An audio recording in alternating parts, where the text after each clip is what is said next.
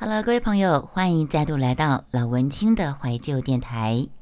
呃，说完给女儿的一封信之后呢，接下来分享的是《木马之梦》。嗯，这个也是在前几天的声音直播间，我把它录下来的，也当成是母亲节的特辑节目之一。那就来听故事喽，《木马之梦》。其实啊，《木马之梦》是一呃一个日本的日本曲子，是我女儿小时候在雅马哈练那个练琴的时候，有一首叫《木马之梦》。很好听，但是这首曲子有一点淡淡的悲伤。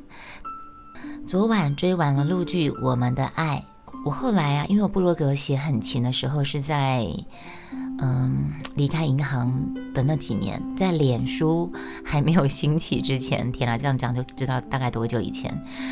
在脸书还没有兴起之前，我写部落格写得很勤，然后那时候就会写了很多文章，然后后来开始的，现在甚至是现在在跟大家玩声音直播，真的就会压缩到我写写文章的时间。我有时候啊，就会把以前的文章调出来看，然后在前面再加一段现在的心情。现在这篇就是这样子。好，我念给你们听。昨晚追完了陆剧《我们的爱》，对剧中人康爷爷对大梅跟姥姥说的一句话，深感戚戚焉，写下来跟大家分享。这句话是一个爷爷对呃《我们的爱》，我记得我看有一个妈妈，她带着一个女儿，然后。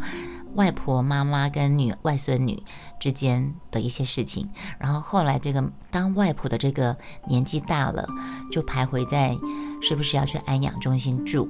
然后这时候他有个一些同样年纪的一个叫康爷爷的，就对他跟另外一个跟他同样年纪的一个姐妹叫做大梅阿姨。康爷爷对大梅跟姥姥说一句话，说了一段话，我觉得很深感戚戚焉。写下来，现在也念给大家，跟大家分享。这句话叫什么呢？人上了岁数，最需要的是什么？是要有自知之明。咱们就好比一把大伞，年轻的时候撑起来，为孩子遮风挡雨。可是呢，一年又一年，这伞旧了、破了，到现在已经满是窟窿了。你还非要撑在孩子的头上，你已经起不了任何作用了。不但不能够遮风挡雨，还会妨害孩子抬头看天上的景色。这段话再念一次：人上了岁数，最需要的是要有自知之明。我们呢，这是上了年纪的人说的话啦。咱们呢，就好比一把大伞，年轻的时候撑起来。为孩子遮风挡雨，可是呢，一年又一年，这伞旧了破了，到现在已经是满是窟窿了。你还非要撑在孩子头顶上，你已经起不了任何作用了。不但不能遮风挡雨，还会妨害孩子们抬头看天上的景色。我们要有自知之明，趁着还能活动，赶紧把伞给撤了。你要是不撤，就等于是逼着孩子们自己动手，那就太难看了。我们的爱录剧，精辟台词分享。行走到这个年纪的我们，对这段话应该很有感。或许有人不全然认同，可是时代变化到现今状态，现实生活中就是存在许多的顾此失彼。许多的无奈。这时候，我在看到多年前写的这篇《木马之梦》，回顾之余，也算是给自己提前的心理准备、心理建设。其实，空巢期的落寞，我在几年前已经开始慢慢的有一点点感觉。同时又纠结了许多其他因素，使得前几年几乎忧郁、失落、沮丧到了底。人生嘛，有起有落，有落就会起。感恩现在正一步步往上爬升当中，多爱自己一点。都到这个岁数了，再不多爱自己就太白活了。这是呃，当时应该是两年前写这，三年前吧，三年前写写这篇的时候，前面的呃，三年前写前面这一段，但是《木马之梦》是写在更久之前。这首歌的歌词《木马之梦》是日本曲，我很可惜我找不到哎，我网络找半天哦，我找不到《木马之梦》雅马哈的电子琴的曲，它的曲风是比较柔柔美，但带着有点淡淡的哀伤。它还有歌词，它的歌词我念一下：静悄悄不见人影的游乐园里，老旧的一只木马自己开始转。他真想越过高墙，自由又自在，快乐的奔驰在那辽阔的草原上。然后就就有什么啦啦啦，有那个中间的间奏。这故事从来就没人知道。第一段是这样，第二段孤零零没有伙伴，自己转又转，老旧的一只木马觉得好寂寞。想当年。背背上骑着欢笑的孩子，如今已长大成人，忘掉老木马，然后就就有一段中间间奏，这故事从来没人知道。第三段，夜深深，星光闪闪，大家都入梦，老旧的一只木马做了一个梦，梦里它真的变成了一只真的马。快乐的奔驰在那辽阔的草原上，然后就是那个间奏。哎，我真的，我可能需要去把那个呃那个音乐本翻出来，就算用单手把它弹一弹，我也知道它的旋律怎么哼。如果我可以把我弹的单手的旋律弹起来的话，再录放给你们听好了。这故事从来没人知道。这首《木马之梦》是我女儿在山叶雅马哈课本里的一首优美的曲子，是一首日本歌曲，由雅马哈翻译歌词的。刚开始，我女儿就告诉我，她不太愿意这首曲子，因为她说很好听，可是很悲伤。几次后呢，她还帮我做音乐赏析呢。她说：“妈妈，你听哦，这首歌说的是一个故事哦。”嗯，我女儿对音乐的感受之灵敏，颇让我意外跟惊喜。这首曲子确实让人悲伤，它让我想起婆婆，也想起我外婆。嗯，怎么说呢？我喝个水。嗯，可能上个月跟婆婆一次电话交心长谈，她一边哽咽，一边诉说她完全走不出。我女儿已经离开他身边，带给他的伤痛，甚至脑海里不断出现他所一手带大的三个子女跟三个孙子，他们小时候黏在身边的可爱影像，心中一直没有办法接受孩子大了纷纷离开身边的事实。当时写这篇《木马之梦》的时候的上个月。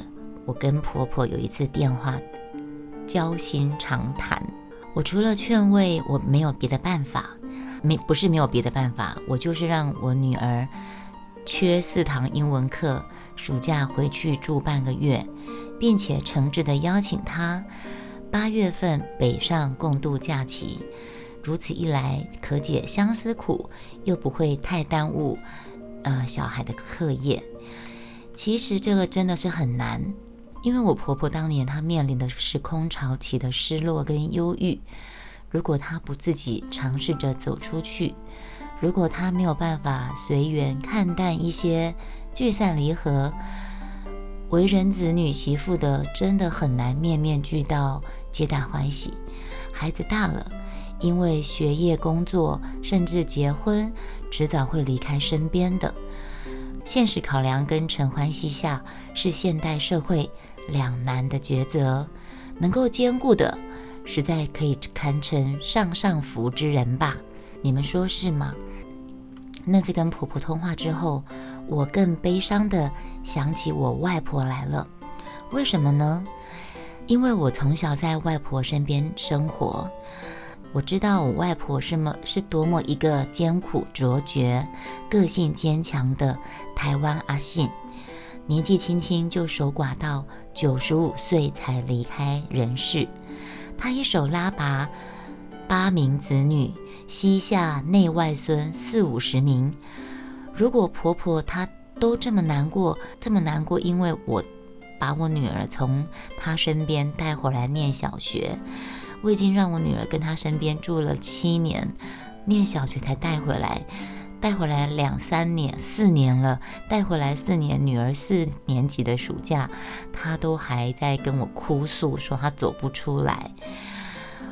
如果我不敢细想，怕我我外婆从来不跟人诉苦的，我从来没有看过我外婆跟任何人诉苦，她也没有人可诉的心情，我没有办法想象，在她眼下来来去去的人就更多了。我外婆带过的孩子跟孙子更多了，我甚至不敢去细想，当年我离开他身边，回到基隆跟爸爸、啊新妈妈同住那三年，少一个我的晚上，我外婆是怎么过的？还有之后的一家家。二舅、三舅一家家搬离老家，到台北落地营生。大舅、二舅、三舅一个一个的带着孩子们到台北，为了孩子的念书，一个个离开老家。我外婆一个人守着越来越空的房子，乡下越盖房子越大，却人越住越少，最后只剩外婆一个人。那那我外婆要怎么办呢？我深刻的回想。外婆从来不曾说过一句抱怨诉苦的话语，她只是天天坐在迎着大马路的门口，等待着随时回乡探望她的子女跟孙女、孙子们。她已坐在门口的影像，刻在所有远去他乡的子孙心中，代替一切改变不了现实、多说无用的言语。我们回去。外婆高兴的买菜做饭，我们没有回去，她一样会静静的坐在那里。她不曾使用电话，将她对别人的思念放在心底，呃，放在望眼欲穿的静静的等待里。我上面写写到这里，我又哭到不行，难怪我没有办法写外婆回忆录。结果我念到这里，我还是哭了。哎呀，这点我跟我爸还真像。我爸说他没办法写回忆录，因为他都会哭。结果我，我曾经呃，姐妹、亲戚、朋友叫我写外婆回忆录，我说我没有办法写啊。呃，上星期上星期看着，可是我觉得我写的很好啊。嗯，好，再念一次。他倚坐，我外婆她都会坐在那个双溪的门口哦，她都坐在那个铁门，然后一把椅子，她坐在门口看着来往的人，看着来往的人，然后她不会，她就会静静的坐在那边，然后她，呃。代替一切改变不了，现实多说无用。我们如果回去，他就很高兴的去买菜做饭煮给我们吃。我们没有回去，他一样静静的坐在那里。他不会用电话打电话跟我们讲他想我们啦，叫我们回去看他啦，什么什么的。像我婆婆就打电话跟我哭诉，她想我女儿，哭诉她她带着孩子一个个离开她啊，这个不就是现实就是这样吗？好，上星期那个时候。看《红发安妮》卡通完结篇几集的时候，也是每看必哭。呃，那时候女儿还小吧，所以那时候我都有看那个红，我有买那个《红发安妮》的卡通。《红发安妮》，我不知道你们有没有看过？这看过的人可能都是呃，哎，一定年纪以上。《红发安妮》它其实有真人版跟卡通版，我这两个版本好像都有哎，那个 CD。呃，不是啊，VCD。上星期看《红发安妮》卡通完结几集的时候呢，也是每看必哭。剧情演到那个红发安妮她长大了，必须离开家就读皇后学院。养父养母不断的回想当年收养安妮的时候，是一个又小又闯祸不断的麻烦精。如今一转眼已经是亭亭玉立的美少女，但却要渐渐离开自己身边了。养母心甘情愿地放手，让安妮飞翔，也做好心理准备。只是回忆过往点点滴滴，总是难免失落惆怅，令人悲伤落泪。卡通里面养母还没哭，我已经哭在那边等了。木马之梦，木马背上的小孩成年之后，自然会遗忘掉老木马。我们的孩子也会像遗忘掉老木马一样遗忘我们吗？想到这里，我不免又开始悲哀起来了。这是那时候写文章的时候被写的啦。现在会为这个悲哀吗？应该不会了，因为已经过了，已经过了那段期间。嗯，所以我对外婆的感情还是最深的。嗯，跟啊对，嗯，木马之梦，木马上的木马背上的小孩成年之后，自然遗忘掉老木马了，而我们的孩子也会像遗忘掉老木马一样，遗忘我们吗？啊，我们真的是变成破伞了吗？我们要自动把那把破伞拿开，才不会阻碍到孩子们看天上的风景了吗？对呀，嗯。Hello，不好意思啊，雅轩是个哭点实在是很低的人，嗯，不过这也是真性情的表现啦。好，那我们这一集的节目就到这边，我们下一集节目明天再见，拜拜。